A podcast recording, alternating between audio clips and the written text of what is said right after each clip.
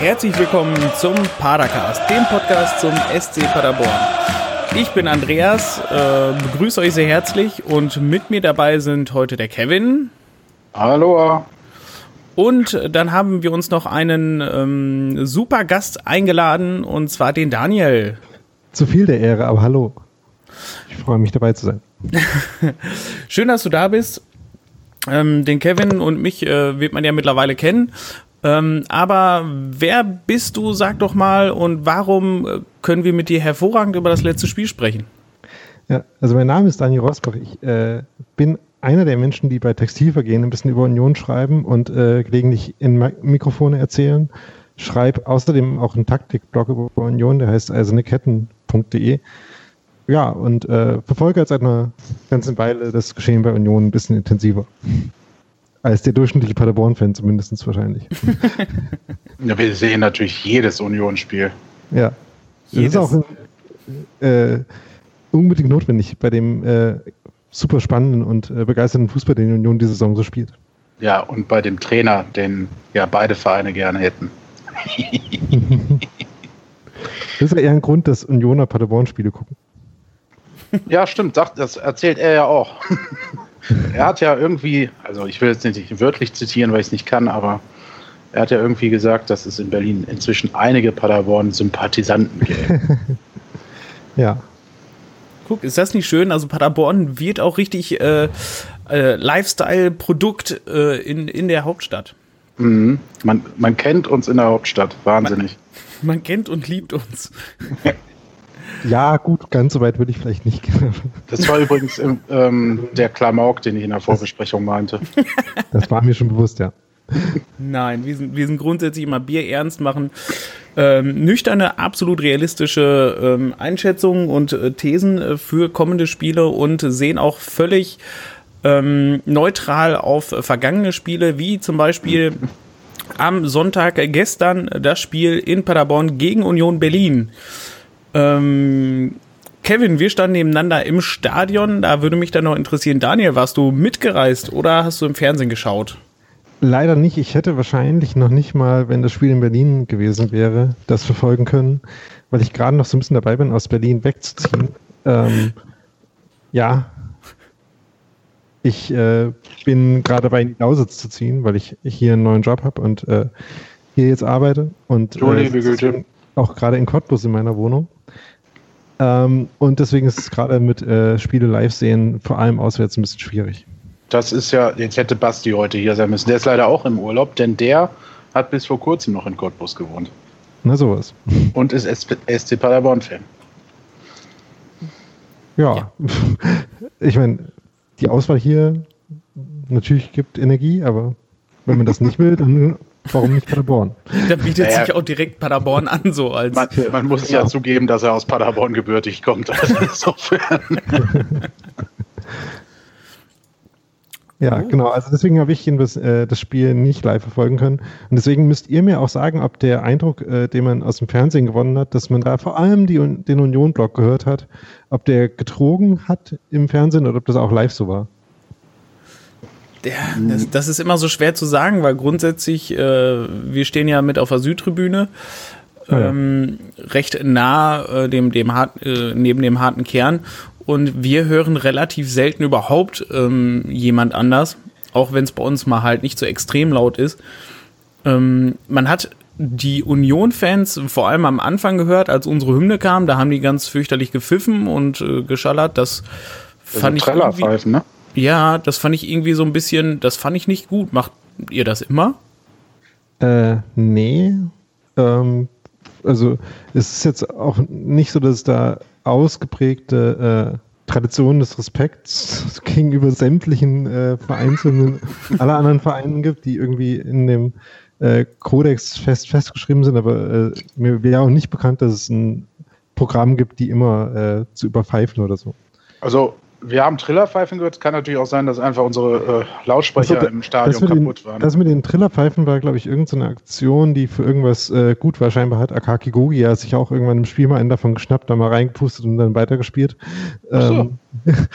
so ein bisschen äh, als Reminiszenz an diesen Schweden, der diesen Bierbecher gefangen hat beim Torjubel.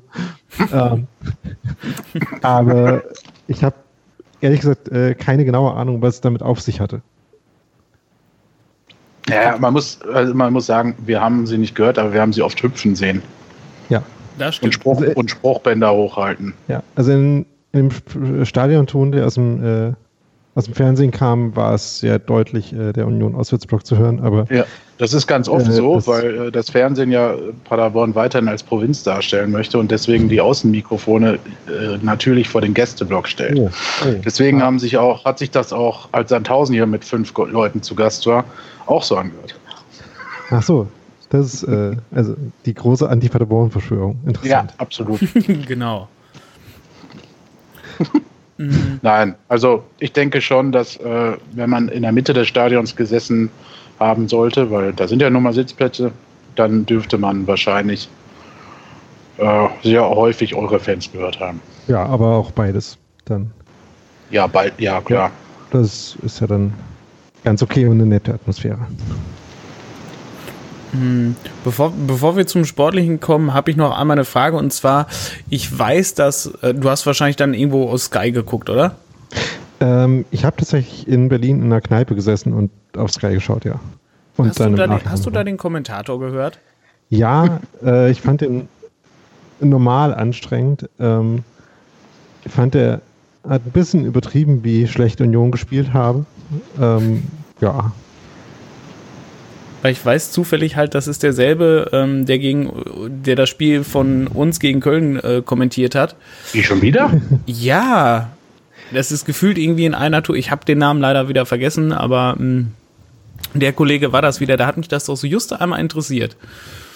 Ja, also er hat scheinbar äh, seine Lektion, dass Paderborn durchaus auch gut ist, gelernt ähm, und dann vor allem kritisiert, dass Union nichts eingefallen sei, ähm, was auch jetzt nicht vollkommen falsch war, ähm, fand aber, dass es ein bisschen übertrieben hat. Ähm, und äh, vielleicht da auch doch wieder der mangelnde Respekt Paderborn gegenüber rausgesprochen hat, denn ähm, ich glaube, dass niemand wirklich erwarten konnte, dass Union jetzt das Spiel bestimmt, da kommen wir jetzt schon ein bisschen ins Spiel selber rein, aber ich glaube, dass äh, nicht damit zu rechnen war, dass Union da super dominant auftritt gegen Paderborn. Wenn man damit Endlich sieht gerechnet man- hat, sieht- hätte man, glaube ich, Paderborn, wie gesagt, unterschätzt wieder. Endlich sieht's mal einer so wie Andreas und ich. So. Ja, weil also weder äh, wie Paderborn bis jetzt gespielt hat, hätte halt dazu Anlass gegeben, das zu denken, noch äh, die Art und Weise, wie Union gespielt hat. Ist ja nicht so, dass Union schlecht gewesen wäre in dieser Saison, durchaus nicht, aber ähm, irgendwie so Spiele komplett dominieren ist halt nicht unbedingt äh, gewesen, was man bis jetzt gewohnt war von dieser Union-Mannschaft.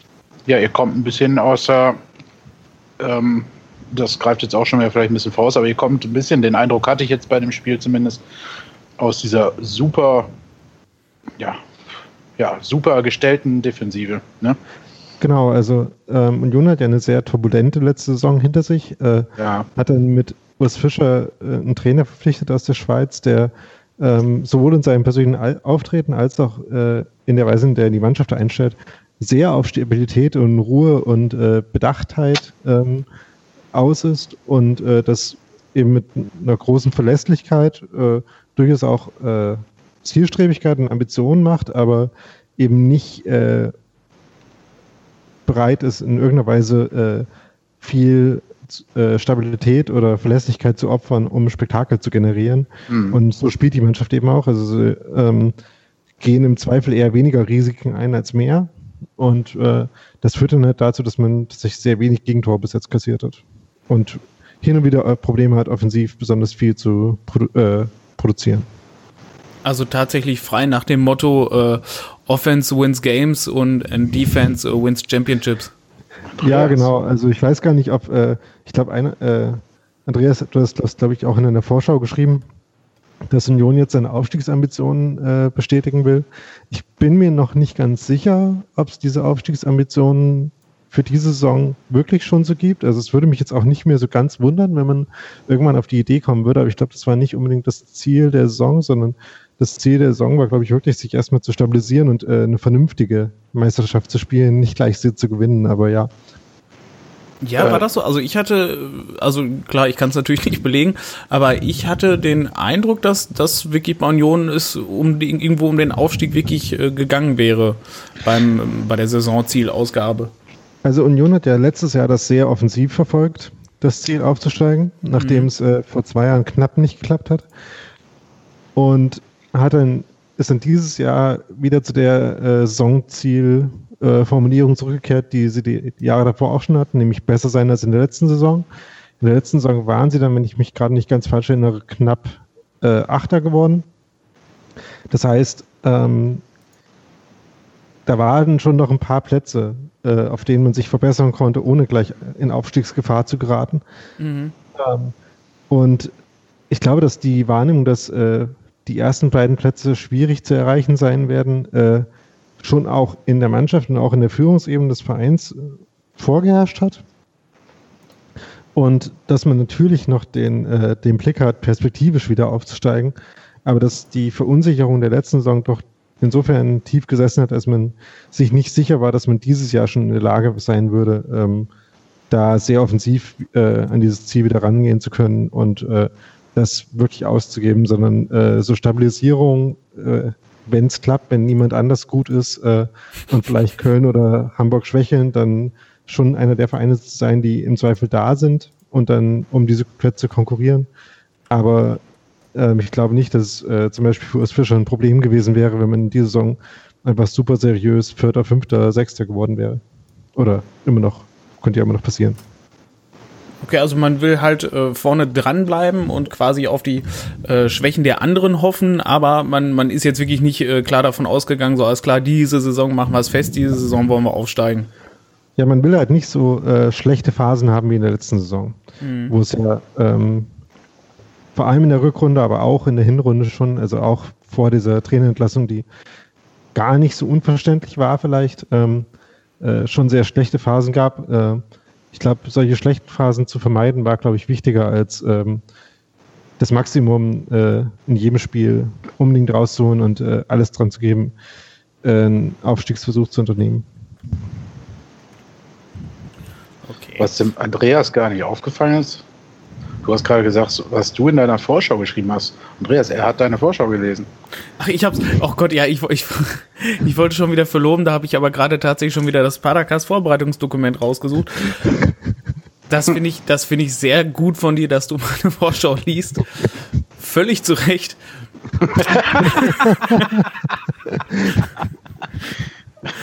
ja, bloß keine falsche Bescheidenheit. Ja, das ist bei Andreas generell. Äh, naja, egal. Ach, bescheiden können andere auch noch sein. Also ja. wer, wer meinen Blog eigentlich noch, noch nicht kennt, paderoptimist.de.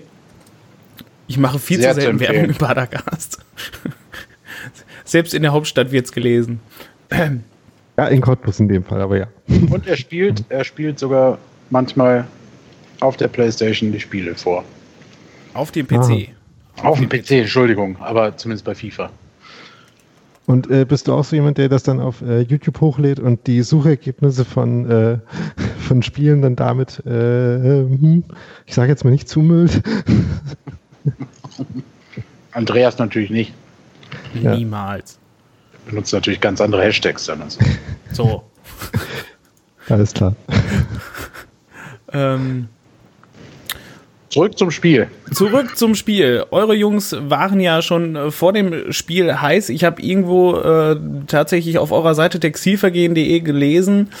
Ähm, wer hatte das denn gesagt? Florian Hübner hatte das, glaube ich, gesagt. Wir wollen sie gar nicht hinten herauskommen lassen und auffressen.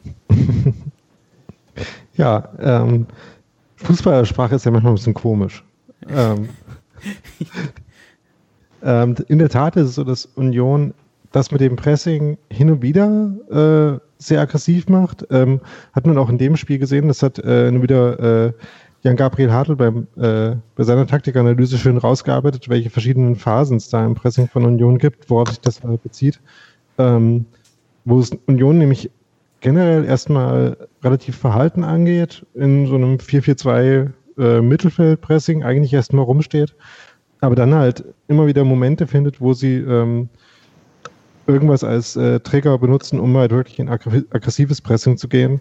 Ähm, genau das hat man in dem Spiel auch wieder gesehen, dass halt, äh, wenn äh, Pässe auf den Innenverteidiger, der schon ein bisschen mehr zugestellt ist, kommen, dass man dann äh, stark rausrückt.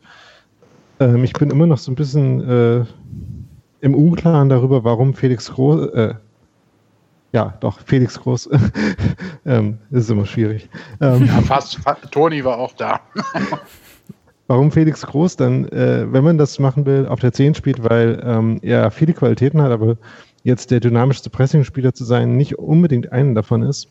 Ähm, jedenfalls gibt es trotzdem diese aggressiven Pressing-Momente. Ich fand ganz, äh, ganz schön da eine Szene relativ am Anfang, äh, bevor Paderborn dann die ersten anderthalb, zwei Strafraumszenen hatte, gab es so einen Moment, wo Union eben sehr aggressiv gepresst hat und dann ist eine Frage von ein paar Zentimetern war, wer dann den Ball bekommt und dann entweder Union halt eine sehr gute Pressing-Chance gehabt hätte oder eben äh, hinter dem Pressing viel Raum aufgegangen ist, wie es dann eben in dem Moment kam, weil Christopher Lenz da nicht ganz an den Ball gekommen ist. Ähm, das war, was Florian Hübner damit gemeint hat. Und äh, wie gesagt, das zieht sich nicht durchgängig äh, in jeder Phase, in jeder Ballbesitzphase, in jeder, jeden Moment durch das Spiel von Union, aber es ist ein, äh, ein wichtiger Teil der, ähm, der defensiven Stabilität, eben Gegner nicht hinten rauskommen zu lassen, aber auch äh, was, was in etlichen Spielen, in denen es offensiv gut lief, dafür verantwortlich war, eben den Ball in gute Situationen zu bekommen. Ja, mhm. ich finde auch auffällig, dass ihr ähm, oder ihr, also euer Trainer oder das Trainerteam, ähm, sich da echt Gedanken gemacht haben, wie sie halt unseren ja, Überflieger in dieser Saison Clement halt irgendwie aus dem Spiel nehmen können, ein bisschen. Oder zumindest auch durch seine Ballverteilung unser gefährliches Umschaltspiel äh, eindämmen. Das fand ich sehr interessant, dass ihr da Schmiedebach, Prömel und Groß quasi im Zentrum hattet, drei Spieler. Also das hat man auch regelmäßig gesehen, dass Clement teilweise sich dann tatsächlich auch gegen diese drei Spieler behaupten musste. Ja, da ähm, ist jetzt das Glück von Paderborn, dass er das auch ein bisschen kann. ja, aber trotzdem hat es uns, ist, aber es hat uns in einigen Situationen so ein bisschen äh, den Speed genommen. Genau, er hat weniger Akzent nach vorne setzen können, hat eigentlich nur Zeit am Ball, wirklich, wenn er sich äh, tiefer zurückfallen lassen. Genau. Aber dann war natürlich äh, wieder viel Platz zwischen ihm und den nächsten Offensivoptionen. Ähm, und deswegen hat er auch ein relativ unauffälliges Spiel gemacht, genau. Fand ich sehr interessant. Und nachher kam ja dann auch der Wechsel. Entschuldigung, Andreas, wenn ich jetzt kurz ein bisschen springe. Ach, mein Gott, alles Aber gut. nachher kam ja dann äh, Ritter im Mittelfeld noch dazu. Wobei man sich streiten kann, ob der im Mittelfeld war oder dann auch Zolinski im Sturm. Aber ich fand, er war auch ein bisschen mehr im Mittelfeld, um da vielleicht ein bisschen so ein Gleichgewicht äh, herzustellen. Weil das ist mir schon arg aufgefallen. Ne? Also mh, hm, da gab es echt dann Problem in Anführungsstrichen für Clement und äh, Vasiliadis daneben, weil die halt echt oft in der Unterzahl waren. Ne? Aber genau. es war ein äh, sehr, sehr interessanter Ansatz. Hat bisher noch keine Mannschaft so gegen uns gespielt. Zumindest hat es dann nicht geklappt. Also mir ist es jetzt zum ersten Mal in der Art und Weise aufgefallen. Genau, um das halt äh, wirklich verlässlich zu machen, ist halt auch wichtig, dass äh, gerade Prömel halt ein sehr dynamischer Spieler ist, der weite Wege in einem guten Tempo gehen kann. Äh, Schmiedebach, äh, auch wenn er jetzt am Ball nicht so das beste Spieler hat, halt jemand, der sehr zweikampfstark ist. Ähm, denn wenn man das halt versucht und äh, Clement dann äh, sich aus dem Pressing rauswindet und nach vorne vorbeikommt, dann hat man halt ein Problem. Deswegen ja. muss man sich schon darauf verlassen, dass man im Mittelfeld dann auch gut genug in die Zweikämpfe kommt. Ja, Prömel war auf jeden Fall unser Lieblingsspieler. ja. Das ist so euer, euer Kampfschwein, ne? Ja, ja, hat man gar nicht gemerkt. das hat man gemerkt in dem Spiel. Ja, der hat auch halt eine, äh, eine Ausstrahlung, die sehr physisch ist, äh, ein Laufstil, der sehr, ja genau, ein Laufstil, der sehr aufrecht ist und äh, dieses breite Kreuz äh, jederzeit sichtbar macht. Das äh, ist äh, eignet sich für äh, heroische Aktionen, die man dann als äh, jemand, der es mit der gegnerischen Mannschaft hält, wahrscheinlich nicht ganz so heroisch findet, ja. Obacht, eisern ich musste ihn irgendwann unterbringen heute, Andreas. es war so klar. Ja. Ähm, Eiserne Cheekbones in dem Fall, zumindest. Nein, also im, der ist schon arg aufgefallen. Ne? Uns natürlich ja. eher negativ, euch wahrscheinlich eher positiv, weil ich meine, uns galt das auch ziemlich auf wegen Jasula. Äh, diesmal konnte er nicht spielen, aber wenn der dann mal abräumt, oder vorher hat das ja Robin Krause bei uns getan, das ist ja dann schon, äh, wenn man, wenn es der eigene Spieler ist, ist es ziemlich cool. Und wenn es halt von der gegnerischen Mannschaft ist, dann, naja. Ja. Dann äh, jubelt man nicht, wenn er das macht. Das ist einfach so. Ähm, ja, jetzt haben wir viel über Berliner gehört. Kevin, dann lass uns doch noch einmal kurz über Tobi Schwede und äh, Vasiliadis sprechen. Einmal äh, der Vasiliades halt für Jasula, der ja gelb gesperrt ist, der nicht dabei war. Ich fand, der hat einen richtig starken Eindruck hinterlassen, oder? Ja, Startelf-Debüt und ähm, das fand ich, ich fand ihn sogar relativ überragend über weite Strecken, vor allem in der ersten Halbzeit. Ja. Ähm, gut, ich sehe gerade die Kickernoten zum ersten Mal, aber die haben wir uns ja schon mal überlegt, dass wir die nicht mehr ernst nehmen. Ja, die würfeln halt. Nee, so gewürfelt haben die gar nicht. Also alle Spieler von beiden Teams haben eigentlich eine 3 oder eine 4. ähm, ihn, nein, also wie gesagt, ähm, fand ich sehr gut. Er war sogar gar nicht im defensiven Mittelfeld aufgestellt, sondern neben Clemen. Ja, also man hat da echt versucht, ähm, so eine Achse aufzustellen.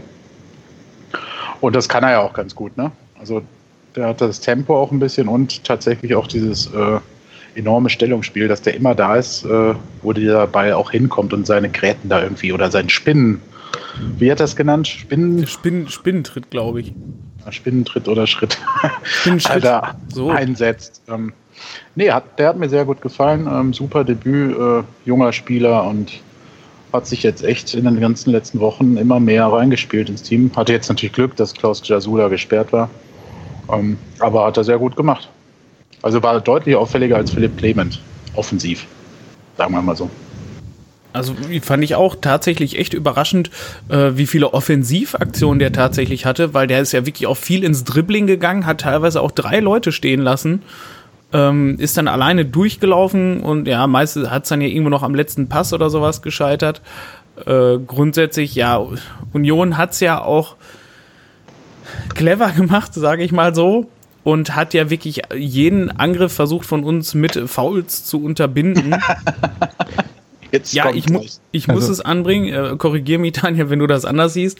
Aber ich finde, es wurde halt fast jeder Angriff wurde halt wirklich durch kleinere Fouls oder größere Fouls unterbunden. Für die, also vor allem in der ersten Hälfte, was naja, mal, mal mehr gut, mal weniger gut geklappt hat. Und was mich da sehr überrascht hat, dass es da nie eine gelbe Karte für gab, weil einige hatten, waren definitiv äh, taktische Fouls, zumindest äh, aus Stadionsicht. Und ähm, ja, da fand ich es halt schade, dass ähm, so alles quasi ja. unterbunden wurde von uns und halt der Schiri darauf nicht reagiert hat. Ich würde sagen, dass es halt äh, taktische Fouls in dem Sinne waren, als sie ein Resultat der taktischen Ausrichtung von Union waren. Ähm, dass es nämlich so war, dass eben an vielen Stellen, gerade wenn Paderborn halt aufbauen wollte, es Mannorientierung gab von Union. Das heißt, äh, so wie die Spieler dann angespielt wurden, die äh, einen direkten Spieler zugeordnet haben, gab es dann halt Zweikämpfe. Und bei Zweikämpfen ist dann halt relativ normal, dass da auch Fouls bei rauskommen.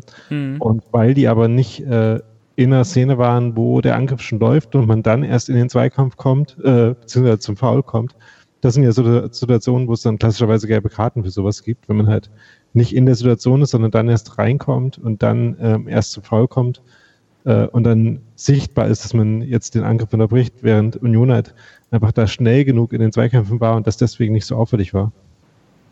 Ja, ich glaube, Andreas meinte zum Beispiel bei dem Kollegen Prömel in der Anzahl, in der Häufung dann wahrscheinlich ähm, auch genau, die Karte. Ja. Also das hatte uns gerade bei ihm speziell gewundert weil er tatsächlich bis tief in die zweite Halbzeit, bis er dann auch tatsächlich die gelbe Karte endlich bekommen hatte, ähm, sehr oft so kleine Nicklichkeiten, nenne ich das mal, verteilt hat. Ne? Da hast du recht, das sind jetzt nicht die schweren Fouls, aber es gibt halt auch Schiedsrichter, die dann in der Summe irgendwann die Karte zeigen ne? und ihm ja, erstmal mit der Hand einmal vorrechnen, hier 1, 2, 3, 4 und ja. äh, bitteschön. Ja, aber er hat, hat auf jeden Fall recht. Also äh, am Ende hat äh, Paderborn 12 Fouls begangen und Union 23. Mhm. Äh, Schmiedebach hatte alleine 6 Fouls, was schon ja. eine Leistung ist, und Frömel 4. Ja, das ist auf jeden Fall richtig. Ja. Vier Fouls hatte der nur? Ja, ja. der hat ja nicht alles gepfiffen bekommen. Nein. Okay, ähm, okay, das stimmt. Na ja, gut, der Schiri hat halt in der ersten Halbzeit auch versucht, ne, ähm, die gelben Karten zu vermeiden oder er hatte sie in der Kabine vergessen, man weiß es nicht. Ähm, äh, wir, wir haben aber gewettet, also ohne was einzusetzen, haben wir gewettet, dass es in der ersten, in der zweiten Halbzeit die erste gelbe Karte gegen den SC Paderborn geben wird. Ja. Und dann war es ja auch so. Ähm, das war auch wieder so typisch. Ähm, das ist ja oft so, ne? wenn man denkt, okay, der Gegner lattet ordentlich dazwischen oder äh, stichelt immer so ein bisschen, dann sind die eigenen Spieler irgendwann dran. Ja, die war aber dann auch hochverdient, die gelbe Karte für das stimmt. Schonlau. Das stimmt, da hat er sich auch ein bisschen blöd angestellt in der Situation. Ja. Ähm, ja. Quasi durch seinen eigenen Fehler musste er hinterher und dann äh, packt er da die Grätsche aus. Ähm, das stimmt ja. Ja, wir sind fest seit Union mit den 23 Fouls über der tuchischen Grenze der Unfairness ähm, und müsste jetzt quasi noch einen Punkt abgezogen kriegen oder so. ja, so weit würde ich jetzt nicht gehen. Nein, aber ähm, also ich fand insgesamt war es ja trotzdem irgendwo ein faires Spiel. Es waren ja keine richtig bösen Fouls dabei, fand ich. Also zumindest ist mir Eben, das meine ich ja, das ist halt so typische, Fußball-typische Fouls ich sage, für die ich habe dazu gesagt, das war so typisch zweite Liga. da ja. hat der SCP mal gesehen, wie das ist bei einer gestandenen Zweitligamannschaft. Ja, das ist Union ja auf jeden Fall als äh, dienstälteste Zweitligamannschaft. Genau, eben. Und ähm, was ich halt beachtlich fand, und das ist, äh, das möchte ich, ist mir gerade in der ersten Halbzeit dann auch aufgefallen, weil ich fand schon, also es ist nicht so wie der Kommentator es vielleicht gesagt hat, ich fand schon, dass wir da die spielbestimmende Mannschaft am Ende der ersten Halbzeit waren, also so ab der 30. spätestens.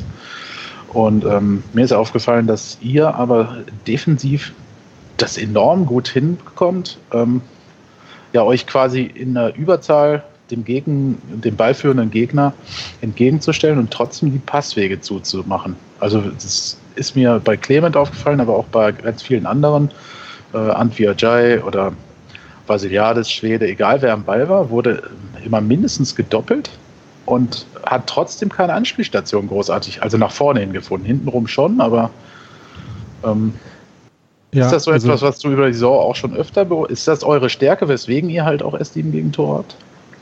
Ja, ähm, also einerseits ist die äh, Verteidigung tatsächlich, also die reine Abwehr in der reinen Abwehrarbeit überraschend mhm. gut. Also ähm, das ist ja eine völlig reformierte Innenverteidigung mit, zumindest im Vergleich zum Anfang der letzten Saison. Jetzt mit Marvin Friedrich und, ähm, äh, und eben Hübner, äh, von denen ich auch nicht erwartet hätte vor der Saison, dass sie so gut sind. Ähm, aber die man das in der Restverteidigung tatsächlich sehr gut. Und die offensiven Außenspieler sind halt äh, jetzt mittlerweile relativ fest äh, gespielt mit äh, Gruja und Hartl, welche die beide sehr aktive Spieler sind. Und gerade Gruja kann halt weite Wege äh, sehr schnell gehen und ist eben deswegen auch oft hinten mit dabei. Und äh, mhm. über die äh, Zweikampf äh, Fähigkeiten und auch die Antizipationsfähigkeiten von Schmiedbach und Brümmer haben wir ja schon gesprochen. Ähm, und was mir war aufgefallen ist, dass Union es sehr gut hinbekommen hat, äh, in diesem Viereck quasi aus äh, Innenverteidiger, Außenverteidiger, zentralem defensiven Mittelfeldspieler und Außenspieler, wenn da äh, Paderborner reingekommen sind, haben sie es sehr gut hinbekommen, dann mit den Vieren aufeinander zu rücken und dann so diese Eins gegen vier Situation herzustellen, wo es dann halt für gerade die offensiven Außen von Paderborn halt echt schwierig war, da irgendwie mit dem Ball rauszukommen. Das ist total interessant, weil ähm, das habe ich heute äh, einmal mit, ähm, äh, mit, äh, mit Jimmy besprochen, Andreas. Okay. Ähm, und der hat genau das gesagt, dass es enorm schwierig war, ähm, gegen die Unioner über die Außenbahn zu kommen. Sie hätten also viel mehr äh, das Ganze noch ein bisschen verlagern müssen ins, in Richtung Zentrum. Deswegen, also das finde ich gerade interessant, diese, äh, ja, die gleiche Sichtweise von zwei verschiedenen Seiten. Ja, das dann, ich meine, einmal vom Spieler und einmal wirklich äh, vom Zuschauer oder äh, Taktik-Spezialist, muss man da ja schon fast sagen. Ähm, das das finde ich dann auch schon cool. Und ich meine, ja, man, es ist ja wirklich auffällig gewesen. Zum Beispiel halt Schwede und Jimmy hatten ja wirklich äh, kaum auffällige Offensivaktionen. Also das war ja meist wirklich dann, wo sie durch die Mitte gelaufen sind, ja, oder wo halt der letzte Pass nicht kam. Genau, also ähm, das war halt auch der größte Unterschied für, äh, mit so in der Ausrichtung von Union im Vergleich zur letzten Saison oder den beiden letzten Saisons, wo die offensiven, äh, wo die Außenverteidiger von Union oft sehr offensiv gespielt haben.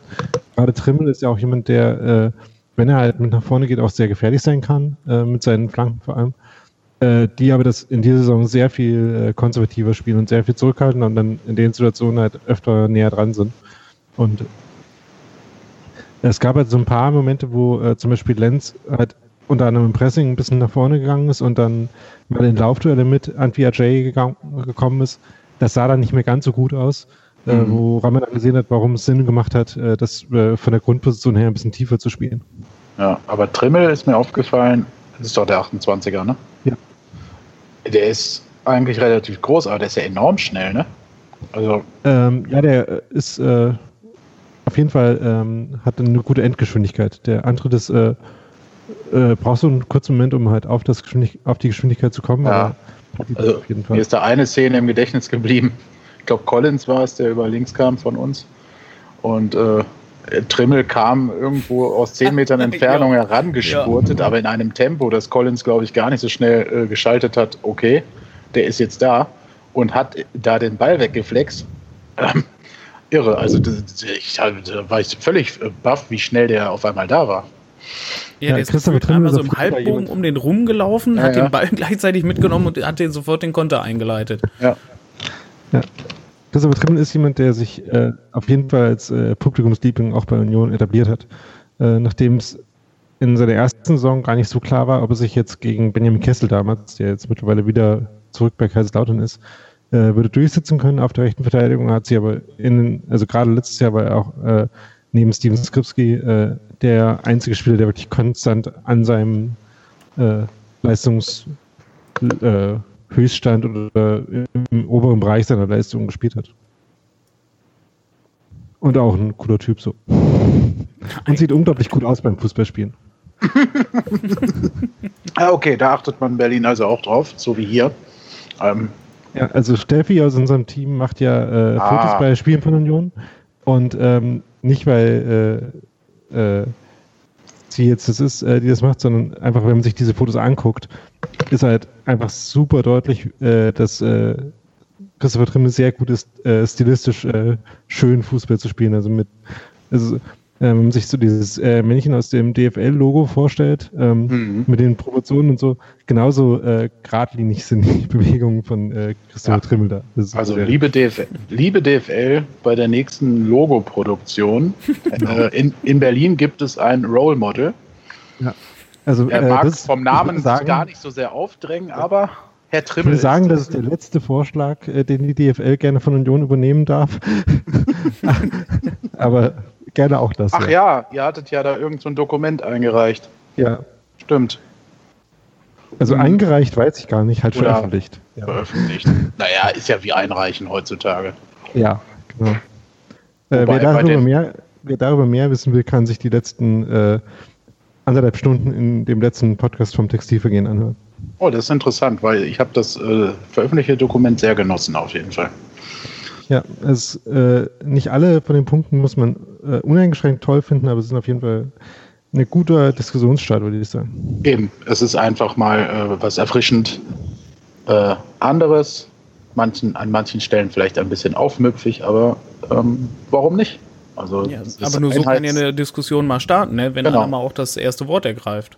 Also, genau, das reicht ja nicht, wenn da alle nach zum DFB oder wo auch immer hin nach Frankfurt oder nach Köln zur DFL. Köln? Ja, ne?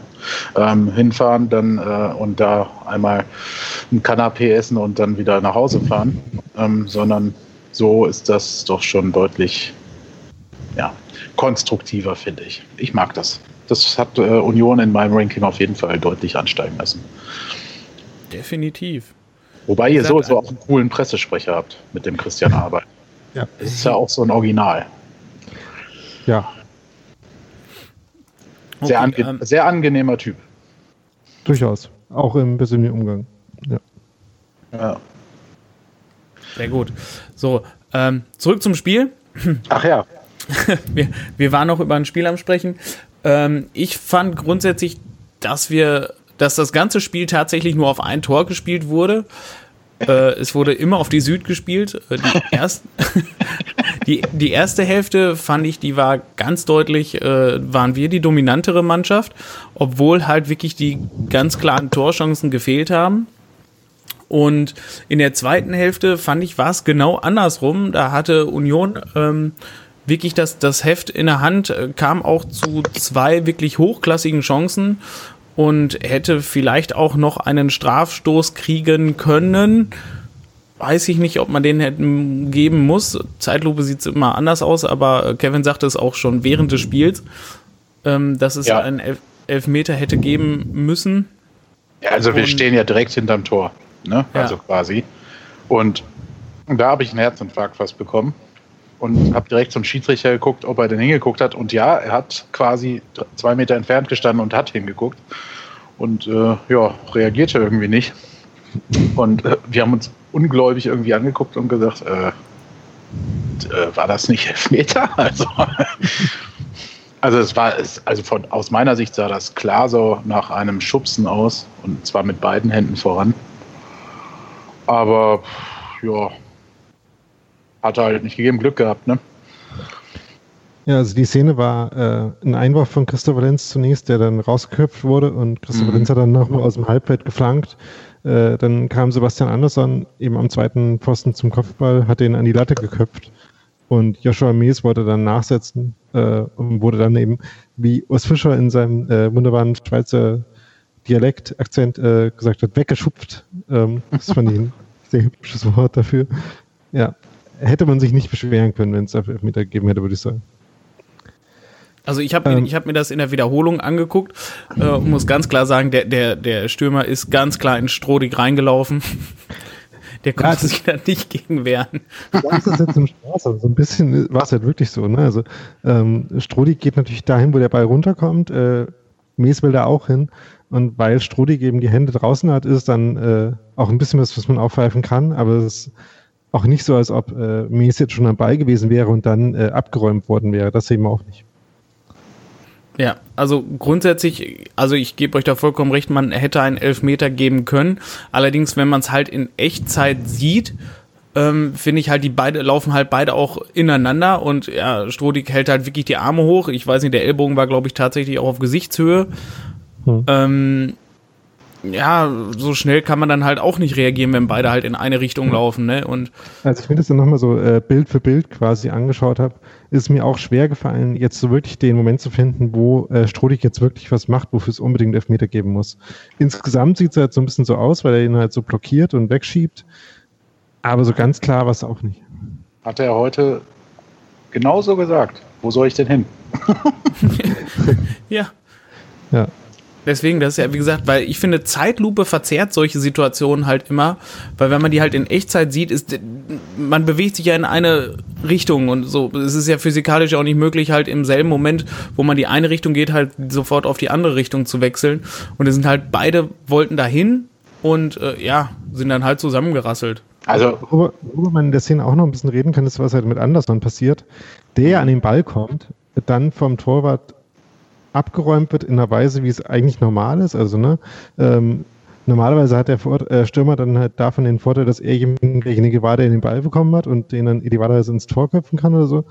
Ähm, in dem Moment war es natürlich unglücklich, weil genau da, wo der Ball dann wieder hinkam, halt anders an einem Boden lag und dann eben ein Unionsspieler war, der eben dann nicht in den Kampf um den Ball eingreifen konnte. Das war natürlich unglücklich aber auch nichts, was man jetzt zwingend als Meter geben kann oder muss. Ähm, das ist ein bisschen dumm gelaufen, glaube ich, einfach für Union. Ja, also es gibt, einigen wir uns drauf, es gibt Schiedsrichter, die geben da Elfmeter und es gibt einfach auch coole Schiedsrichter, die sagen sich, ach, wir wollen mal diese Posse gegen den SC Paderborn hier nicht mitmachen und äh, dann ja, ich, also lassen wir mal ich, ich hätte aber auch nicht gefunden, dass das zur Linie des Schiedsrichters gepasst hätte, weil der hat ja wirklich relativ wenig gepfiffen. Vor allem hat er auch wirklich echt wenig gelbe Karten gezeigt oder die echt lange stecken lassen. Und wenn er da ähm, bei so einem wirklich 50-50-Foul ähm, auf Elfmeterpunkt gezeigt hätte, da finde ich, das hätte dann auch nicht wirklich zu der Linie gepasst von dem Schiedsrichter. Ja, ich kann mich an eine Sequenz, ich glaube, das war noch in der ersten Halbzeit erinnern, wo es äh, auf jeder Seite mindestens ein Foul gab und dann das dritte irgendwann gepfiffen wurde. Das äh, mhm. war halt insgesamt eine eher, äh, ähm, ja, eher jetzt, großzügige Linie. Jetzt habe ich's. Äh, Gikiewicz, euer Keeper, hat nämlich bei einer Szene, als äh, unser Babaka, ja, ich sag jetzt mal, Andreas würde G sagen, ich sag gay, weil er auch mal gesagt hat, dass er eigentlich gay ausgesprochen wird. Ausgesprochen wird. Ähm, äh, der fiel vor dem Strafraum und äh, ich weiß nicht, ob es euer, ja, welcher eurer Innenverteidiger es jetzt war, ob es der Friedrich oder der Hübner war, ist ja auch Wurst. Ähm, jedenfalls äh, lamentierte er auf dem Boden liegend und hielt sich das Gesicht. Der Schiedsrichter hat es ja gar nicht abgepfiffen, sondern unterbrach dann erst danach, weil er liegen blieb. Und euer Keeper hat dann quasi in Richtung des Schiedsrichters quasi den Diver gezeigt und Richtung Elfmeterpunkt, so nach dem Motto, pass mal auf, der lässt sich hier öfter schon fallen. Der will bestimmt gleich einen Elver schinden und der Schiri grinste und äh, nickte. Und äh, vielleicht hat er sich gedacht, bei dieser Situation nachher dran erinnert und sich gedacht, ha, jetzt versucht ihr das also hier und äh, deswegen gebe ich jetzt keinen Elfmeter. So, ja. das war mal Aber Mies hätte ja dann auch selber noch ein Tor machen können, einfach. Äh, bei der anderen großen Chance von Union äh, in der 400. Minute auch wieder nach dem zweiten äh, runtergefahrenen Ball im Strafraum.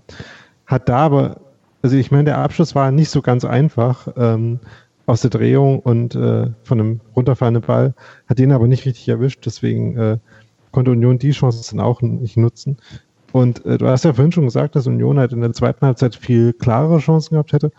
Mhm. Das war auch so, aber ich war mir tatsächlich auch nachdem ich das Spiel dann ganz gesehen hatte, nicht ganz sicher, woran es dann gelegen hat. Also ähm, so richtig was, was ähm, Union grundsätzlich anders gemacht hat, um dann irgendwie besser im Spiel zu sein, ja, ist mir haben, eigentlich nicht aufgefallen. Ähm, ich weiß nicht, ob du die Wochen davor den SC Paderborn, na gut, wenn wir alle Spiele von euch geguckt haben, dann hast du sicherlich auch alle von uns gesehen. So. Mm, mm, also wir haben äh, irgendwie ein Problem in der zweiten Halbzeit. Und zwar spielen wir immer eigentlich fast eine gute bis überragende erste Hälfte. Und in der zweiten Halbzeit, ähm, bisher war es so, die Gegner haben sich dann auch hinten reingestellt in den letzten Wochen, also Aue, Ingolstadt, und haben uns das Spiel machen lassen, was uns gar nicht so gut liegt eigentlich. Hm, nichtsdestotrotz hat das halt recht gut geklappt und in der zweiten Hälfte haben wir dann immer Probleme, diese konstant ähm, ähm, Entschuldigung, in der zweiten Hälfte haben wir das Problem, dann diese Leistung konstant aufrechtzuerhalten. Und äh, sämtliche Teams kommen gegen uns in der zweiten Hälfte nochmal auf. Entweder kommen sie ran oder bringen noch den Ausgleich irgendwie rein. Das zieht sich jetzt schon über ein paar Wochen. Genau, es Deswegen, gab halt viele Situationen, wo der Ball so hin und her geflippert ist, wo es dann so ein bisschen darauf ankam, wer dann irgendwie mhm. Zweikampf gewonnen hat oder äh, einmal äh, sich schneller aufgerappelt hat und den Ball dann aus dem äh, Gewühl wieder rausgespielt hat. Und das ist äh, Union dann vielleicht einfach in der zweiten Halbzeit noch ein bisschen öfter gelungen. Ähm, aber es ist ja auch schon eine äh, relativ herausragende Leistung von Paderborn, dann eben nicht in der letzten Minute gegen Union noch ein Tor zu kassieren, wie das so vielen anderen diese Saison schon passiert ist. Ja, uns ja auch gegen andere Gegner. Schöne Grüße nach Magdeburg. ah, oder auch nach Köln. Also ich meine, die kennen es natürlich auch andersrum. Ja, also bei uns ist definitiv immer spannend bis zum Schluss. Mhm. Ja. Ich fand aber über insgesamt dieses äh, Spiel, ich weiß nicht, wie ihr das gesehen habt, ich fand es enorm spannend und ich fand es auch gut. Also auch äh, wenn es nicht so viele Torchancen gab. Ähm, ich fand es gerade, also zumindest aus Sicht dieser Zweikampfführung und der taktischen äh, Finesse und dieser Mittelfeldknoll, wo teilweise irgendwie gefühlt 8 gegen 8 auf, innerhalb von 5 Metern standen, ähm, oder sich auf den Boden gewälzt haben und da irgendwie, wie du gerade gesagt hast, irgendwer versucht hat, den Ball noch aus dem Getümmel rauszustochern, ähm, fand ich das sehr interessant. Und ich hatte bis zum Schluss äh, immer das Gefühl, es kann jetzt hier noch ein Tor fallen. Ähm, ja, also ich fand es ein bisschen. Hat, also mir hat Spaß gemacht. Ja, ich fand es ein bisschen frustrierend teilweise, dass halt Union dann, äh, aber auch Paderborn, halt so in ein paar Momenten, wo sich dann halt mal was geöffnet hat, die er nicht konsequenter ausgespielt hat. Also ähm, sehr exemplarisch dann dafür äh, fand ich einen Konter, den Union in der 60. Minute hatte, nachdem dann äh, nachdem dann Gogi ja auch direkt ausgerüstet wurde, dafür, dass er in dem Moment eben mhm. einfach als es eine Gelegenheit gab, dazu halt nicht hinter die Abwehr gestartet ist und äh, mal einen Moment, wo man eben einen klaren Angriff fahren konnte, äh, den richtig ausgespielt hat. Mhm. Das war so ein bisschen, also gerade in einem Spiel, das so ähm, von so vielen Zweikämpfen, so vielen Mannorientierungen bestimmt ist, ähm, hat man dann eben das Gefühl, dass wenn sich mal was öffnet, dann jetzt aber auch. Und das hat halt nicht so funktioniert. Deswegen fand ich es schon ein bisschen zäh insgesamt. Ähm, okay. Auch wenn es halt äh, vollkommen auf Augenhöhe war und eben dadurch auf jeden Fall spannend war und ähm, man auch nie das Gefühl, dass jetzt äh, es nicht in jede Richtung kippen kann. Aber ich dachte mir halt so ein paar Mal, dass man schon noch ein bisschen mehr Risiko gehen könnte und ein bisschen mehr Kontrolle vielleicht auch reinbringen könnte. Aber ja, es ähm, war genau das, was ich vorhin angesprochen habe, mhm. mit dem Fokus auf Stabilität über alles andere erstmal. Es war teilweise ein bisschen zerfahren. Ich finde, es sind auch ungewohnt viele Bälle äh, ins Ausgegangen. Ne? Also viele Pässe, die im Ausgelandet sind.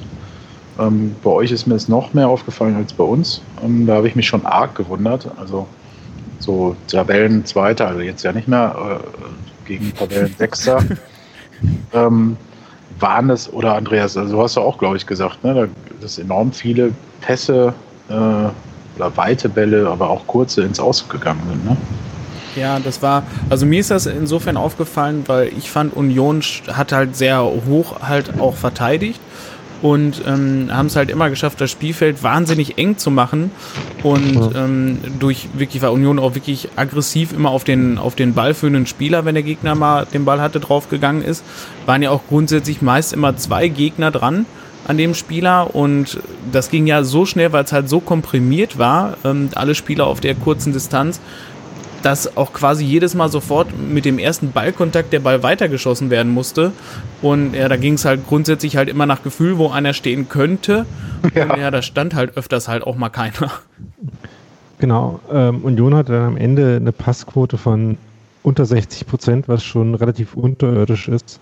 Mhm. Ähm, aber das lag halt genau an dem, was du jetzt gerade gesagt hast, dass halt, äh, es sehr wenig ruhige Pässe gab und äh, Union hat auch nicht großartig äh, ähm, hinten ruhig aufgebaut hat und äh, quasi äh, so Querpässe gespielt hat, die äh, sowieso nicht so viel gebracht hätten, sondern man hat halt dann, auch weil Paderborn eben auch gepresst hat, äh, relativ schnell den Weg dann nach vorne gesucht, hat äh, da das Mittelfeld äh, Groß und Schmiedebach, äh, Brömel und Schmiedebach vor allem, dann aber auch Groß, eben kaum ins Spiel gebracht. Sondern deswegen gab es dann halt viele Bälle, entweder die Linie runterlangen auf Hartl und Gogia oder eben direkt auf Anderson, ähm, die halt automatisch eine relativ geringe Erfolgschance haben. Und so äh, hat sich dann halt dieser Faktor auch erklärt. Aber 59 Prozent ist schon ziemlich wenig insgesamt. Ja, definitiv. Wie ist das eigentlich mit dem Herrn Polter bei euch? Ähm, ich habe eigentlich in Erinnerung, dass der doch mal auch ein, also jetzt nicht vielleicht so so stark wie der Kollege aus Köln so einen Lauf hatte, aber äh, also, schon ganz gut bei euch eigentlich angekommen war, oder? Sebastian Polter hat sich ja letztes Jahr äh, bei diesem Schneespiel in Kaiserslautern beim Aufwärmen die Achillessehne gerissen. Ja, genau, ja, das weiß ich auch noch. Genau. Ist jetzt äh, vor ein paar Wochen dann zurückgekommen, hat auch gleich äh, das Tor des Monats geschossen. Äh, ich bin mir nicht sicher, ob das schon fertig ausgezählt ist, aber äh, so. wir, gehen jetzt einfach mal davon aus, wir gehen jetzt einfach mal davon aus, dass er die Abstimmung auch gewonnen hat. Ähm, mit diesem Fallzieher-Tor gegen, äh, gegen wen war das noch gleich? Habe ich gerade vergessen.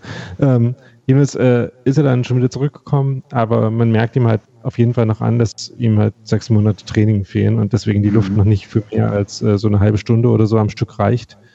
Ähm, okay. Und deswegen also, äh, Anderson gerade die Spiele noch an und Polter sind halt so eine der automatisch geplanten Einwechslungen, so irgendwann 70. Minute. Okay, also obwohl ich alle Spiele von euch gucke, ist mir das nicht aufgefallen, dass er so lang verletzt war. Nee, ähm, tatsächlich war es erste Spiel gegen, äh, gegen Kiel, als er zurückkam. Okay. Und daneben äh, das, 2 zu, das 1 zu 0 schon mit eingeleitet hat in der 90. Minute und das 2 zu 0 in der 94. Minute gemacht hat. Ach ja, ihr könnt ja auch späte Tore machen, stimmt. Ja. Also wie gesagt, äh, die überwiegende Mehrzahl tatsächlich ist entweder in den letzten Minuten der ersten oder der zweiten Halbzeit gefallen. Ah.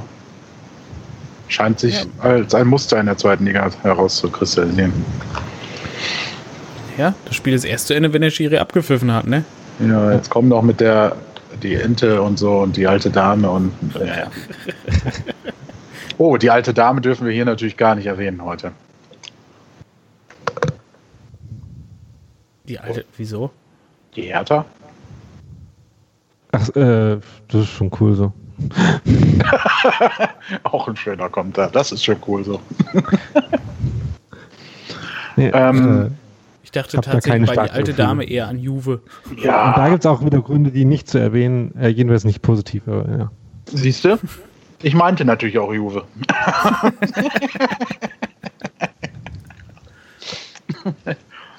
Mhm.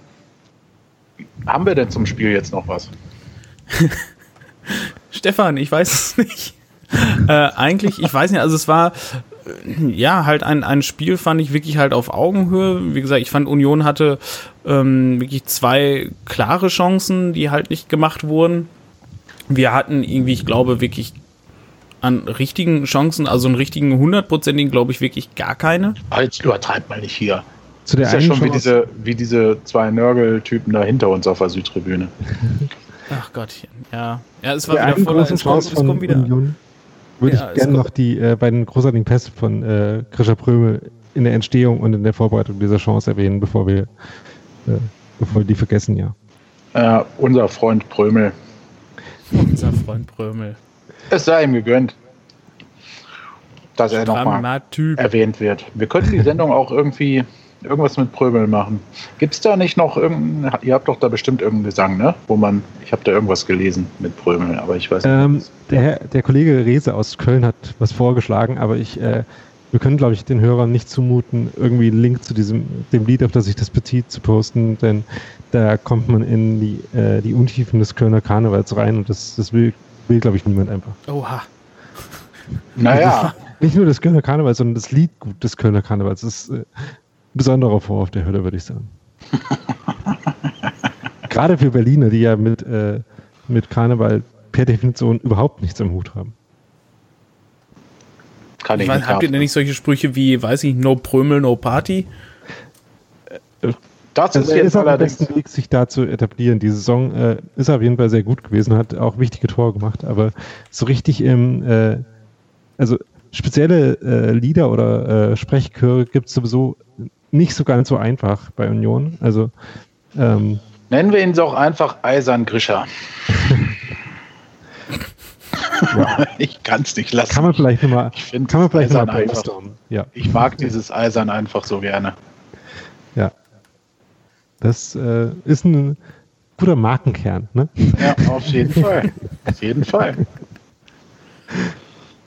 Ja. Aber SC ist auch toll. Absolut. Gut. Wollen wir das Spiel dann ad acta legen oder äh, Ja, ich glaube, ich meine, die Wechsel, äh, man hätte jetzt nochmal über Ritter sprechen können, wie der so reingekommen ist, aber ach, ich war also mir ist da jetzt so auffälliges tatsächlich nicht aufgefallen. Dir? nö. Ich fand interessant, dass am Ende tatsächlich defensiv gewechselt wurde. Äh, Also, dass Hünemeyer noch reinkam als dritter Hat, hat er sich Innenverteidiger. gemerkt? Hat er sich gemerkt? Ja, Ja. Ritter ist mir tatsächlich auch nicht besonders aufgefallen. Das könnte auch daran gelegen haben, dass ich die letzten 25 Minuten äh, live nicht gesehen habe, weil ich dann selber noch Fußball spielen musste. Ach, Mir dann im Nachhinein äh, angeschaut habe ohne Ton äh, und da ähm, vielleicht die Verwechslungsgefahr bei gerade Paderborner Spielern auch noch gestiegen ist. Aber jedenfalls äh, habe ich mich nicht gefragt, oh, wer ist das denn, der da auf einmal mitspielt? äh, das ja. Also, war der dir denn bekannt vorher? Also, jetzt Ähm. dritte Liga hast du ja wahrscheinlich nicht so sehr verfolgt letzte Saison. Ein bisschen schon. Äh, er war mir äh, eher so dem Namen nach, als dass ich tatsächlich viel gesehen hätte im Begriff. Okay. Weil das ist schon krass der Gegensatz von der letzten zu dieser Saison. Aber da war ja auch eine längere Verletzung dabei, oder? Genau, er hat die Sommervorbereitung quasi ja komplett nicht mitgemacht. Also zuerst war ja der, äh, zogen sich ja die Vertragsverhandlungen, weil er noch Mhm. ausgeliehen war. Ähm, und man jetzt nicht wusste, äh, ob man sich ihn leisten kann. Aus Düsseldorf, oder? Genau, richtig. Die Düsseldorfer wollten ihn nicht behalten. Er wollte auch nicht nach Düsseldorf zurück. Aber ähm, Kann man auch verstehen. äh, ja, und äh, das Problem war nicht mal nur die Ablöse an Fortuna, sondern die Ausbildungsentschädigung noch an Gladbach, so wie ich das gehört habe. Hm, Oder wie man das überhaupt gehört hat. Und deswegen zog sich das jedenfalls. Und er war in Paderborn, durfte aber natürlich, weil er nicht, äh, keinen Vertrag hatte, nicht mit der Mannschaft trainieren, sondern musste sich privat fit halten. Und ähm, ja, und dann war er verletzt und jetzt kommt er irgendwie schwer rein. Natürlich hat Clement, äh, der auf seiner vorherigen Position jetzt Stamm ist, äh, die Chance genutzt auch, ne? muss man ja ganz klar sagen. Und jetzt hat er so ein bisschen Probleme, sich da irgendwie wieder reinzufinden. Ich, ja, ich glaube, das ist aber auch ein Spieler, der muss dann halt auch mal zwei, drei, vier Spiele von Beginn an bekommen. Aber es ist halt im Moment schwer bei dieser Offensivpower, die wir haben, da reinzukommen. Ne? Das ist so. Zulinski macht einen herausragenden Job im Moment. Ja, also du hast, ich fand in dem Spiel alle Offensivkräfte stark, auch wenn wir nicht die großen Chancen herausgespielt haben. Also gegen diese Ja. kompakte Abwehr. Das Tempo war trotzdem hoch und ähm, das Potenzial ist. Bitte? Hat Ritter denn tatsächlich auf der Position von Clemen, also der, äh, der Nee. offensiveren 8 gespielt oder war er nicht eher so Zehner? Genau, der ist dann quasi noch vor Clement und äh, Ich meinte jetzt in der letzten Saison. Der hat in der letzten Saison eigentlich, äh, ja, gut, hast du vielleicht recht, eher auf der 10 gespielt, ja, aber halt im Zentrum. Ne? Also Okay. letzte Saison wurde Clement ja noch auf den Außenbahnen vermehrt dann eingesetzt. Mhm. und ist dafür halt zu langsam. Ähm, deswegen hat der absolut seine Stärke im Zentrum und meiner Ansicht nach müsste Ritter halt dann entweder auf die Seiten ausweichen oder halt äh, Clement ein Stück zurück noch und äh, Ritter davor hinter die Spitze. Aber ja, was soll man denn da auch irgendwem äh, sagen oder argumentieren, wenn es so gut läuft als Aufsteiger ne, bisher? Also, Ja. Ich meine, jetzt äh, vor dem heutigen Spiel jetzt Platz 5 waren Ja. wir gewesen. 16 Punkte haben wir schon eingenommen. Torverhältnis von plus 4. Also da, da fehlen einem natürlich auch dann die Argumente, dann äh, irgendwelche Auswechslungen da zu nehmen. Vor allem, weil Schwede jetzt ja auch einfach immer besser reingekommen ist. Jetzt Vasiliadis nach seiner Einwechslung, finde ich, das waren definitiv auch Argumente, den von Anfang an spielen zu lassen. Also das wird halt auch nicht einfacher für Ritter, ne? Muss man ja, ganz klar sagen. nichtsdest- nichtsdestotrotz ähm, hat der schon die Qualität, da wieder reinzukommen. Also ich glaube, die Hinrunde ist halt einfach blöd gelaufen, auch für ihn. Bisher. Fall. Bisher. Sie ist ja noch nicht vorbei. Also wir haben ja jetzt auch noch nicht alle Spiele gespielt, aber trotzdem ähm, gibt es deutlich andere Gewinner und das hätte vor der Saison halt oder hätten nicht viele so gedacht, trotz Verletzung. Ne? Ja. St. Pauli führt übrigens gerade. Äh, ja, weswegen ihr auch nicht mehr auf dem Aufstiegsplatz seid. Das ist, das ist doch dann wieder Komfortzone. Ist das so? Ne? Ja, Ah, ja. Stand jetzt wäre der Ja. Vierter, ja. Ja, ich hatte gerade eine äh, Nicht-Live-Tabelle vor mir. Ja. Mhm. Mhm. Aber ich glaube, das ist relativ egal immer noch. Auch wenn Ja, man jetzt nach zehn äh, Spieltagen man offiziell erstmal auf die Tabelle gucken darf. Stimmt. Sagt Steffen Baumgart auch. Ja. Ja, es ist, ich weiß nicht, also die Tabelle, wichtig für mich ist bei so einer Tabelle dann halt immer, dass Dass man Anschluss nach vorne ne? hat. Ja, dass, dass man halt sieht, in welche Richtung das geht, weil ich meine, ob wir jetzt äh, Fünfter sind, ob wir Dritter sind, ob wir Achter sind oder so, finde ich da jetzt tatsächlich wirklich sehr irrelevant, weil wenn man halt zum Beispiel sieht, von Platz 6, wo wir jetzt stehen, bis Platz 2 sind drei Punkte, ähm, da finde ich es jetzt dann nicht so un, nicht so wichtig, wer jetzt auf 2 und wer auf 6 steht, weil halt abgerechnet wird halt am letzten Spieltag. Oh, jetzt kommt der schon wieder mit Phrasen. Also die, Was? Da, da, es ist doch so. die Tabelle nimmt jetzt natürlich schon wieder so ein bisschen die Form der letzten Saison an, wo äh, zwischen jedem Platz so maximal ein Unterschied war. Abgesehen von, äh, von Duisburg und Ingolstadt, die jetzt so ein bisschen nach hinten halt abfallen. Ähm, aber ich glaube, dass man tatsächlich halt erstmal über dem Mittelfeld bleibt, äh, was er dann schnell nach unten abrutschen kann, ist, glaube ich, was, was relativ wertvoll ist, ja. Ja. Ja, aber aktuell ist es ja wirklich so, gewinnst du zwei Spiele am Stück, bist halt vorne mit dabei. Wenn du zwei verlierst, ja, ich weiß, das sind alles wieder- blöde Phrasen, Wieder aber eine Phrase, ey. ich fühle mich, ich fühl mich gerade auch ein bisschen schmutzig dabei. Aber Das, ähm, äh, Was mir übrigens, was mir übrigens positiv an der Tabelle auffällt, ist, dass Darmstadt äh, ja auch seit sechs Spielen nicht gewonnen und viel verloren hat und äh, wieder 14. ist. Ähm, also so generell äh, habe ich ja schon eher eine neutral, äh, neutrale Herangehensweise an Fußball, aber Darmstadt darf gerne immer verlieren und absteigen. Oh, äh, ja, jetzt kommt hier Feuer in die Bude.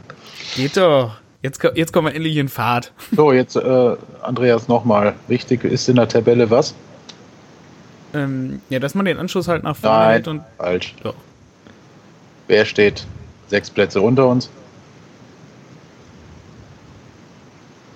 Du Das ja- heute aber auch Ich meine, dass, dass, dass wir vor denen stehen, ist doch wohl ganz klar, oder nicht? Also, Also sie werden hier nicht namentlich erwähnt, äh, nur dass äh, du jetzt, deswegen habe ich die Tabellenplätze gesagt, damit auch du nachvollziehen kannst, über wen wir sprechen.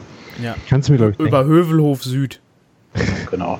Oder auch Herford, was? Ost, West? Nein, Hö Hövelhof Süd. Ja. Ich bin ja ganz froh, dass äh, es viel zu viel Arbeit wäre, die Tabellenplätze zu zählen bis zu dem Verein, äh, für den das un für Union irgendwie relevant wäre. Oder auch nicht mehr.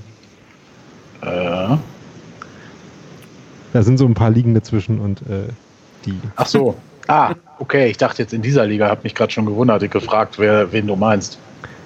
Nein. Habt ihr, also habt ihr in dieser Liga jetzt aktuell jetzt nicht so den, den Verein, wo ihr sagt, so, boah, das ist das geilste Spiel der Saison? Also tatsächlich spielen, äh, spielt Union ja jetzt am kommenden Wochenende gegen Dynamo Dresden, mhm. was glaube ich äh, jetzt von den Vereinen, die jetzt noch in der Liga sind, äh, tatsächlich das äh, emotionalste Spiel vermutlich ist. Ähm, Düsseldorf ist ja jetzt dummerweise aufgestiegen. Äh, das ist so ein Verein, über den sich über die letzten Jahre eine äh, ausgeprägte Antipathie in weiten Teilen der Union-Anhängerschaft rausgebildet hat. Die äh, nicht zuletzt mit äh, Sascha Rösler zusammenhängt. Hm. ähm, also da gab es einfach ein paar Spiele, die sehr anstrengend und nervig und äh, äh bösartig waren. Ähm, das hat sich so ein bisschen äh, eingebürgert als äh, nicht irgendwie in Geografie oder Geschichte begründete Rivalität, sondern einfach aufgrund von Spielen, die da anstrengend und doof waren.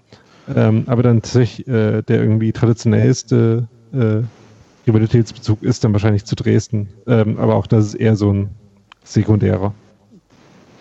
Ja, wir finden das auch ein bisschen schade, dass äh, nächste Saison dann wären ja diverse Derbys bei uns angestanden mit Münster, Osnabrück und Bielefeld, so wie es aussieht. Aber leider können wir die ja nicht spielen. leider liegt dann da wieder eine Liga dazwischen.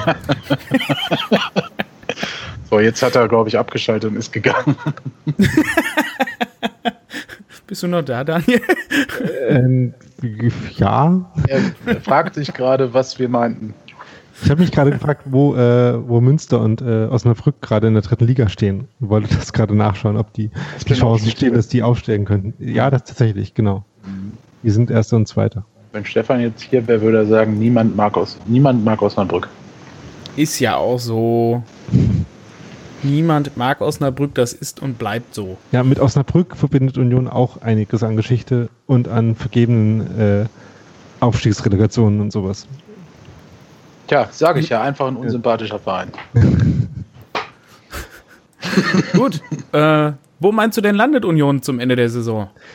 Das ist natürlich eine sehr gute Frage. Ich bin mir da sehr unsicher. Äh, ich würde jetzt mal äh, so sagen wie Fünfter. Aber so richtig, also wie gesagt, besonders gute Evidenz habe ich dafür eigentlich nicht. Okay. Ähm, Meinst du, das wird wieder so eine, so, eine, so eine richtig enge Saison wie letztes Jahr? Oder letzte Saison? Also ich, es fällt mir schon irgendwie schwer zu glauben, dass Köln sich nicht relativ deutlich, deutlich durchsetzen wird. Ähm, das ist einfach ein Kader mit zu vielen coolen Spielern. Ähm, bei Hamburg bin ich mir da schon deutlich weniger sicher und deswegen kann ich mir schon vorstellen, dass Köln am Ende so einen relativ großen Vorsprung haben wird und danach äh, eine ganze Menge Vereine äh, in einem relativ engen Raster sind, wo sich dann vielleicht auch jemand, wenn man nochmal einen guten Lauf hat, dann noch absetzen kann. Ähm, aber da sehe ich zumindest keinen großen Favorit. Also so jemand wie Kräuter Fürth, die da gerade mit oben rumstehen, traue ich nicht so richtig zu, das zu halten. Und auch von den Vereinen, die ansonsten jetzt noch so in den Top 10 oder so sind, äh, ist niemand, wo ich mir besonders sicher wäre, dass die äh, eine Saison spielen, die besser ist als irgendjemand von den anderen da. Ähm, also St. Pauli, Bochum sehe ich alle auf einem relativ ähnlichen Niveau, glaube ich. Deswegen fällt es mir notorisch äh, sehr schwierig, da äh, Voraussagen abzugeben. Äh, hat sich denn eine Mannschaft bisher überrascht? Ähm, ich bin tatsächlich ein bisschen überrascht von den Ergebnissen von Fürth, aber ich kann nicht behaupten, dass ich mich damit besonders intensiv auseinandergesetzt hätte bis jetzt, warum die eigentlich äh, Zweiter sind gerade. Ja. Also tatsächlich, äh, die Mannschaft, die mich die Saison am meisten bisher überrascht hat, ist Holzbein Kiel. weil Holzbein Kiel. Weil da bin ich wirklich vor dieser Saison davon ausgegangen, dass die niemals vom 18. Platz runterkommen. Warum das denn?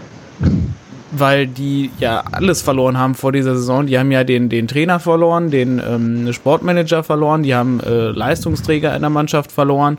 Und das alles so, so relativ kurz vor Saisonbeginn noch. Da hätte ich niemals gedacht, dass die äh, sich wirklich so schnell so gut auf die Kette bekommen. Ja, das ist halt, also, das ist nicht ganz falsch, dass sie äh, alles verloren haben. Du hast es ja aufgezählt. Aber sie haben halt auch sehr wichtige äh, Stützen dieser Mannschaft behalten, muss man sagen. Also David Konzombi zum Beispiel ist ein überragender Spieler. Äh, Jason Lee, den äh, koreanischen Nationalspieler, den sie dazu bekommen haben, war ein unfassbarer Transfer, fand ich. Und äh, auch von Hauke Wahl, den sie aus äh, Ingolstadt zurückbekommen haben, bin ich schwer begeistert. Ähm, den kennen wir ja gar nicht. sodass da Einfach ein super Typ, der Hauke. War bloß in einem unglücklichen Jahr bei uns. Also, von dem war ich tatsächlich extrem angetan, als äh, Union neulich gegen Kiel gespielt hat. Der ähm, hat sich da als sehr, sehr guter spielmachender Innenverteidiger gezeigt. Und auch äh, Kingsley Schindler, der jetzt gar nicht, nicht so eine große Rolle gespielt hat diese Saison, ist eben auch sehr gut. Das heißt, ähm, in der Mannschaft, äh, die halt auch so den Eindruck gemacht hat, dass sie von dem Plan, den sie letztes Jahr hatte, zumindest so eine Saison noch leben kann, egal was da jetzt noch so an Input dazukommt, ähm, dass das zumindest einigermaßen stabil ist, äh, habe ich denen schon zugetraut. Echt? Also hat mich wirklich überrascht. Das ist, ich meine, die liegen ja auch irgendwie jetzt voll im Soll. Äh, ich denke halt nochmal noch mal Relegationsplatz oder sowas werden die sicher nicht als Ziel ausgegeben haben. Äh, drei Siege, vier Unentschieden, drei Niederlagen, 15 zu 15 Tore. Also die liegen halt irgendwo völlig in der goldenen Mitte. Tatsächlich. Die haben ja quasi alles ausgeglichen. Ja. Die haben, die haben sich selbst hm. neutralisiert. Ja. Also das war zum Beispiel so ein Spiel, wo Union äh, schon großes Glück hatte, das zu gewinnen. Ähm, da war Kiel vor allem in der ersten Halbzeit die eigentlich relativ klar bessere Mannschaft. Okay. Und dann, weil du möchtest uns ja sicher nicht mit äh, Bochum und St. Pauli über einen Kamm scheren, wo glaubst du, dass Paderborn landen wird am Ende der Saison? Ähm, da, also. Ja, Aufstiegsplatz, da bin ich voll bei dir, ja. naja, wenn ich gerade sagen, dass für die, äh, für die Kiel-Rolle der letzten Saison vielleicht nicht ganz reichen wird, aber so für die Regensburg-Rolle. Also irgendwie schon noch so im Anschluss äh, im vorderen Tabellendrittel sein, aber dann irgendwie also, halt so fünfter, sechster. Siehst du tatsächlich so, ja? ja. Nein, weil ich das interessant finde, weil viele ja äh, Paderborn gar nicht auf dem Zettel haben. Gut, inzwischen vielleicht schon ein bisschen. Aber ich, meine, ich habe jetzt gerade nicht mehr genau im Kopf, ähm, äh, wie eigentlich der Goal Impact von Paderborn so ist. Aber ich meine, es hat sich ja in den letzten Jahren gezeigt, dass halt eine Mannschaft, die in der dritten Liga sehr gut ist, in der zweiten Liga zumindest äh, eminent konkurrenzfähig ist. Weil ja, der, Unterschied im individuellen Niveau zwischen zweiter und dritter Liga nicht so krass hoch ist, äh, zumindest nicht zwischen dem oberen Ende der dritten Liga und irgendwie dem ja. größeren Feld der zweiten Liga. Und äh, wenn man halt einen vernünftigen äh, Plan hat, einen vernünftigen äh, Trainer und eine Mannschaft, die ja fast vollständig zusammengeblieben ist, äh, oder? Ähm, mhm. Und ja. äh, hat an ein paar Stellen noch verstärkt worden ist. Ähm, sicherlich kein Grund, warum das nicht eine stabile, äh, gute Zweitligamannschaft sein soll. Ja, schöne Grüße nach Magdeburg übrigens. Ach, das macht halt Spaß. Ja gut, ja, Magdeburg hat halt äh, das Problem, dass sie äh, ja klar, die haben keine Spiels, die äh, weniger geeignet sind, äh, äh, unbedingt Spiele zu gewinnen. Deswegen, die werden ja nicht abgeschossen in irgendeinem Spiel, sondern die spielen halt oft unentschieden und äh, haben halt ein bisschen weniger, wo sie ja letztes Jahr auch viele Punkte geholt haben, ein bisschen weniger offensive Produktion und ähm, deswegen, wenn man halt sowieso so an der Schwelle dazu ist, äh, eine Mittelfeldmannschaft zu sein, um halt wirklich aus dem Tabellenkeller rauszukommen, muss man halt Spiele gewinnen. Und dafür fehlen dann ein paar Tore dort. Ja, wir, wir verstehen uns ja auch eigentlich gut mit den Magdeburgern. Schönen Grüße an den FCM-Podcast. Ähm, die verstehen schon unsere Späßchen. Die treiben sie ja auch gerne. Es war übrigens bisher viel Spaß miteinander. Ein sehr, sehr geiler Zweikampf letztes Jahr in der dritten Liga, oben an der Tabellenspitze. Ich glaube, das gab es selten, dass zwei Teams so viele Punkte und Tore geschossen haben. Ähm, ah ja, es war schon knapp. Wir haben uns natürlich nicht geärgert, dass wir am Ende dann doch nur Zweiter wurden. Aber, umso, aber ne, ja. wie, wie, wir es jetzt heute schon mehrfach gehört haben, am Ende. Eine Anmerkung würde ich übrigens ja. noch machen zum weiteren Saisonverlauf von Paderborn. Und zwar wäre ich äh, Ah, sorry. Nein, nein, mach. Und zwar wäre ich Paderborn sehr verbunden, ähm, wenn ihr im DFB-Pokal gegen die BSG Chemie Leipzig ausscheiden könntet. Nee, nee, nee, nee. Äh, Weil das äh, ein sehr schönes DFB-Pokalspiel für Union wäre. Nein, wir haben noch ein Hühnchen mit den Bayern zu rupfen. Oh, oh. Wobei, wer weiß, so wie die drauf sind, vielleicht spielen wir dann gegen Rödinghausen. Eben, also wünscht doch Rödinghausen viel Glück gegen die Bayern. Ja, durchaus auch. Äh, ich weiß nicht, äh, wie, äh, wie präsent allen Zuhörern die DFB-Pokalansetzung von Union ist. Wir dürfen das nochmal probieren mit dem Westfalenstadion. Nachdem oh. es vor zwei Jahren knapp nicht geklappt hat, probieren wir das jetzt eben in der, im zweiten Versuch. Hm. Da drücken wir euch natürlich die Daumen, weil die kommen uns ja eh nicht mehr besuchen. Insofern müssten die ausscheiden, weil sonst müssen sie ja vielleicht doch nochmal kommen. Weil Michael Zorc ja gesagt hat, ähm, hier fahren wir nicht mehr hin. ähm, nicht mehr freiwillig hatte Genau, also, nicht mehr freiwillig, stimmt. Richtig. Also, äh, nee. Den BVB können wir leider nicht mehr empfangen, da wir eh schon diese Stipulation haben, dass wir keine Abendspiele bis zu einer bestimmten Uhrzeit mehr austragen dürfen. Wenn jetzt auch noch der BVB dann als Faktor kommt, dann können wir gleich das sein lassen. Absolut, das wird, das wird dann einfach ein Freilos. Ja. Nein, also wir würden euch das eigentlich gönnen, BSG Chemie, aber jetzt ist hier mal, ne, ihr habt schon genug Vereinserfolge gefeiert. Alles klar. Gut, ähm, möchtet ihr noch was loswerden? Ähm, ein, auf jeden Fall ein recht herzliches Dankeschön an Daniel, dass das so geklappt ja, hat. Äh, direkt zugesagt. Äh, ja, das macht immer Spaß. Wir haben immer gerne Gäste.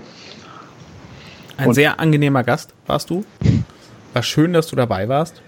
Textilvergehen ähm, äh, würde ich jetzt gerne auch empfehlen, aber ich glaube, es kennt halt eher jeder als den Badercast. Insofern wäre da die, wahrscheinlich die Empfehlung andersherum wahrscheinlich äh, zweckerfüllender. Aber trotzdem, wer es noch nicht kennt, äh, Textilvergehen. Und den Taktikblog zu Eisern Union, eiserneketten.de. Stimmt, genau. Und übrigens, vorhin hat er ja den Jan auch erwähnt. Äh, offenbar liest er diesen Blog auch noch vom SCP, auch wenn es vielleicht nur in der Vorbereitung auf diese, diesen Podcast war. Auch hier empfehlen wir nochmal den Taktikblog von Jan. Genau. Ähm, ich habe ja schon erwähnt, dass ich gerade äh, im Begriff bin, umzuziehen und so weiter und deswegen auch tatsächlich selber nicht dazu gekommen bin, äh, über das Spiel zu schreiben auf Eiserne Ketten. Aber Jan hat mir äh, sehr netterweise erlaubt, seinen Text äh, auch äh, bei mir im Blog zu featuren. Von daher auch da nochmal herzlichen Dank. Ach, schau an. Guck mal. Also Berlin und Paderborn, das ist, äh, und die Lausitz, das ist hier ganz dicke eisern verkettet.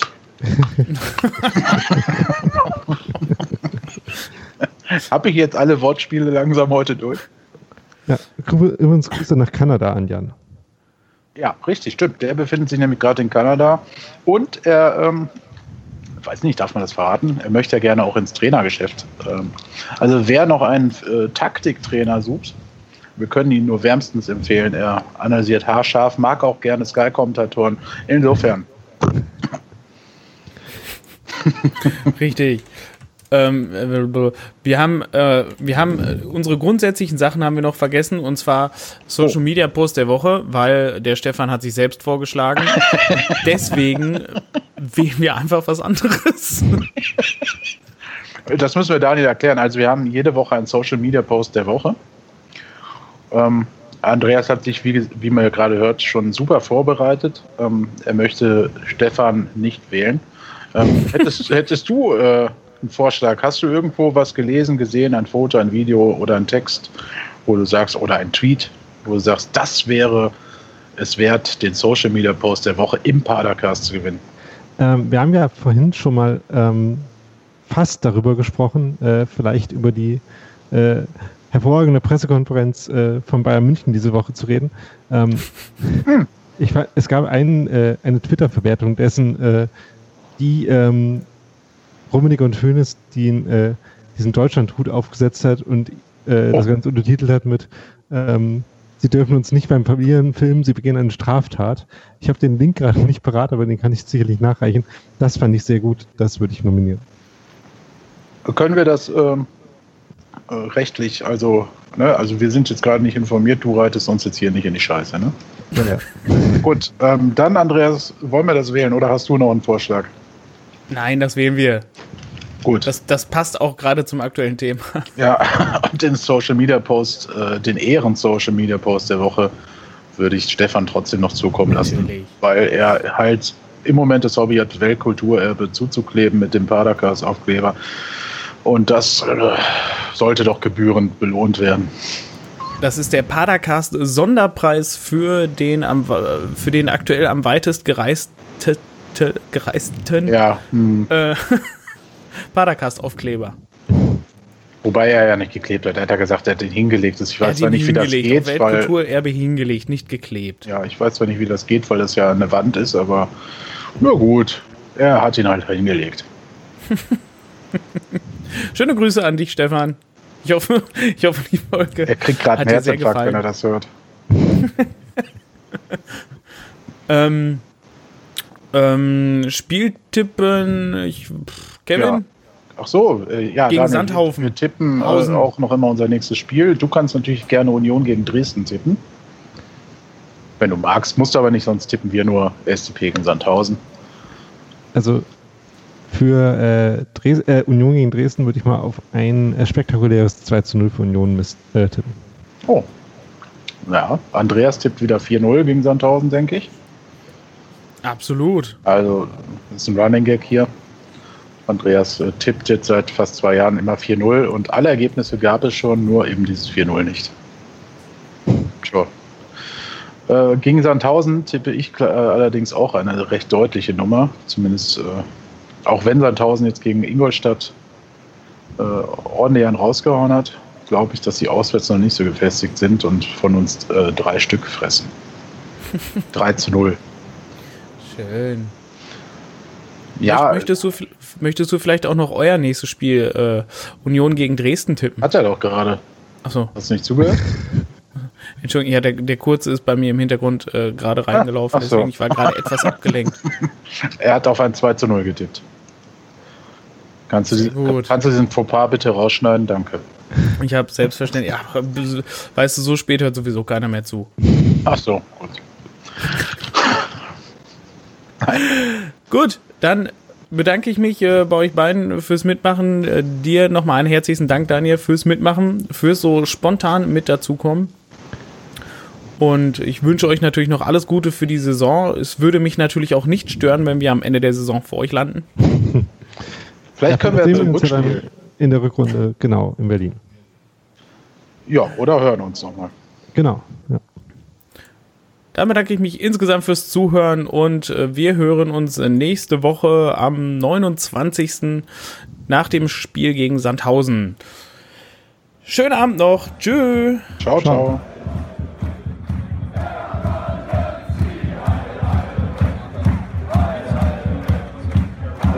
was kann man noch sagen, damit du so gut hier durchläufst, durchfährst durch die Aufnahme? Ähm, reden auch gerne mal ein bisschen Quatsch und äh, Klamauk,